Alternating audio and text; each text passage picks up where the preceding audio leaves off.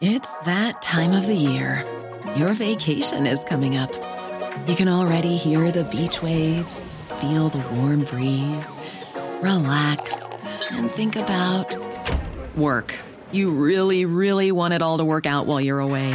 Monday.com gives you and the team that peace of mind. When all work is on one platform and everyone's in sync, things just flow wherever you are. Tap the banner to go to Monday.com.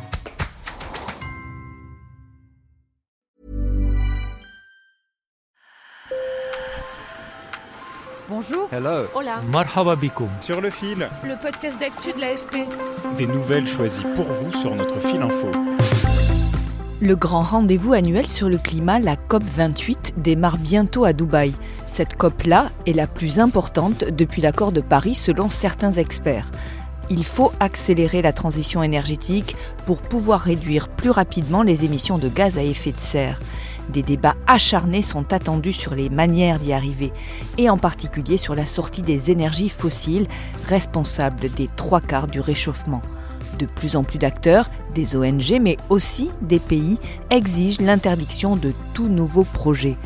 Alors que le système économique mondial dépend encore largement du pétrole et du gaz, l'électricité, le transport, l'industrie, comment s'en passer plus vite? Élément de réponse avec Lola Valéjo, directrice du programme Climat du groupe de réflexion IDRI, l'Institut du développement durable et des relations internationales, et mon collègue Yvan Couronne, qui coordonne l'équipe des journalistes de l'AFP qui couvre cette quinzaine cruciale pour le climat.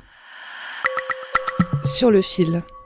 Pour la énième fois cette année, le secrétaire général de l'ONU, Antonio Guterres, a lancé un cri d'alarme le 20 novembre à l'ONU lors de la remise d'un rapport sur les écarts d'émissions. Les dirigeants ne peuvent plus remettre les décisions à plus tard. Nous sommes au bord du précipice. La COP28 doit nous préparer à des mesures radicales, maintenant. Les engagements climatiques actuels pris par les pays du monde entier placent la planète sur une trajectoire de réchauffement catastrophique allant jusqu'à 2,9 degrés au cours de ce siècle par rapport à l'ère pré-industrielle. Cette COP doit justement permettre de rectifier le tir et d'accélérer la transition énergétique, selon Lola Valéjo, spécialiste du climat. C'est un moment de vérité qui est important parce que, en plus de faire le bilan de l'action passée, c'est un moment où on est censé se donner des, des signaux collectifs pour informer l'action des pays à venir. Et là, la prochaine échéance, c'est le relèvement des engagements pays attendus pour 2025. Et ce sont des engagements qui devraient courir jusqu'à 2035. Alors comment on fait? C'est tout l'enjeu de cette réunion internationale, selon Yvan Couronne, chef adjoint du pôle planète à l'AFP. Le bilan, techniquement, on le connaît. On n'est pas sur la bonne trajectoire. L'accord de Paris dit on doit limiter le réchauffement à 2 degrés par rapport à la période pré-industrielle et euh, éventuellement de faire tous les efforts pour que ce soit pas 2 degrés mais plutôt 1 degré et demi. Euh, et on est plutôt aujourd'hui à 2,9 degrés. Donc ça on le sait, il n'y a pas de débat. La question du bilan est ce qui va faire euh, l'objet de la plus grosse bataille à Dubaï pendant deux semaines, c'est qu'est-ce qu'on fait à partir de ce bilan? Est-ce qu'on sort des énergies fossiles? Et quand? Euh, Est-ce qu'on accélère et de combien sur les énergies renouvelables? Combien d'argent les pays riches qui ont euh, mis des dizaines de milliards de tonnes de CO2 dans l'atmosphère depuis un siècle, combien d'argent les pays riches donnent aux pays qui sont vulnérables au changement climatique ou qui ont besoin bah, de construire des éoliennes, de construire du solaire, de passer à l'électrique pour leur transport? Pendant 15 jours, Dubaï va accueillir environ 70 000 personnes, un record. C'est deux fois plus que lors des plus grandes COP précédentes. Les délégations de près de 200 pays vont participer à de nombreuses réunions plénières ou techniques et surtout des séances de négociation pour parvenir à la rédaction d'un texte final avec des engagements qui devra être accepté par consensus. Le premier sujet en discussion sera la question de la sortie des énergies fossiles. Il faut quand même avoir en, tête qu'il y a eu 27 COP dans lesquelles on ne parle pas des fossiles. La première fois qu'on parle euh, d'une énergie fossile, c'est Glasgow en 2021, où là, on parle du charbon. Mais on ne parle pas de pétrole et on ne parle pas de gaz. C'est quand même assez extraordinaire, puisque les trois quarts du réchauffement, en gros, c'est dû au pétrole, au gaz et au charbon qu'on brûle. Ce sujet fait l'objet d'une campagne en faveur de l'arrêt de l'ouverture de nouveaux sites d'extraction des bombes climatiques selon les ONG. Souvenez-vous de ces militants britanniques qui ont multiplié les actions dans les musées pour mettre ce sujet à la une. Il est temps d'agir et d'arrêter de parler. Il est temps d'arrêter le pétrole. Ça, c'est l'enjeu. Donc, y a des débats infinis sur est-ce qu'on doit écrire dans le texte de fin de la COP qui doit être adopté par consensus, est-ce qu'on doit écrire qu'il faut sortir des énergies fossiles ou réduire les énergies fossiles ou réduire les énergies fossiles sans captage et stockage du carbone. Les Émirats arabes unis, hôtes de cette conférence, estiment que l'on peut faire une transition douce en s'appuyant sur des technologies qui permettent de capter le CO2.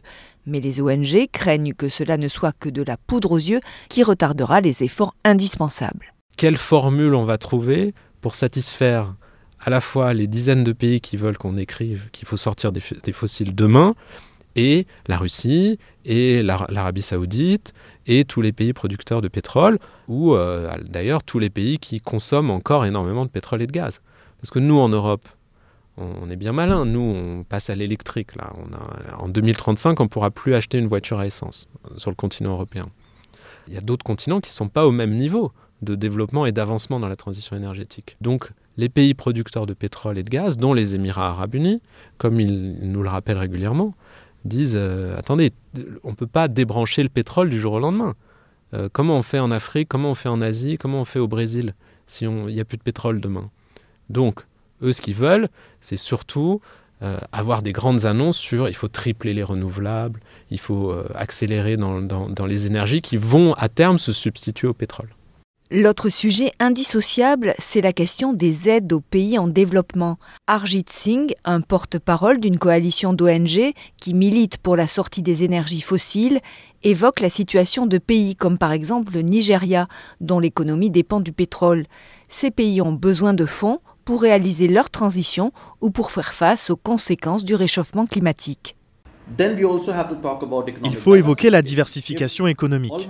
Par exemple, si près de la moitié des revenus du Nigeria proviennent de l'extraction et de l'exportation de pétrole, comment peut-on aider le pays à effectuer cette transition Ça signifie diversifier votre économie, vous avez besoin d'un soutien technologique et financier, et c'est ça qui doit être discuté. Certains se demandent si ces grandes messes du climat sont réellement efficaces, et d'autant plus cette année, car le président de la COP28, Sultan Al-Jaber, est aussi le président de la compagnie pétrolière émirati. Il est parfois accusé par des écologistes d'être le cheval de Troie du pétrole, par exemple en défendant le captage du CO2, un sujet de prédilection de l'industrie pétrolière. Mais pour Yvan Couronne, les COP ont un réel impact sur le climat. Grâce aux engagements pris à la COP 21 de Paris, les États ont réalisé des progrès significatifs, même s'ils sont insuffisants. Les émissions de gaz à effet de serre liées à l'énergie en 2030 de l'humanité seront bien inférieures à ce qu'on prévoyait en 2015. Donc il y a eu une inflexion de la courbe. Certes, elle ne suffit pas, ça continue d'augmenter, mais ça augmente moins vite. Autre exemple, en 2015, on pensait que l'éolien et le solaire fourniraient 10% de l'électricité du monde en 2030. Finalement, maintenant, on pense que ce sera 40%. Donc il s'est passé beaucoup de choses. Donc les COP servent à quelque chose. Les COP envoient des signaux à toute l'économie, aux acteurs privés et publics, et ça a un impact. Merci de nous avoir écoutés. Sur le fil revient demain. Je suis Emmanuel Bayon. À bientôt.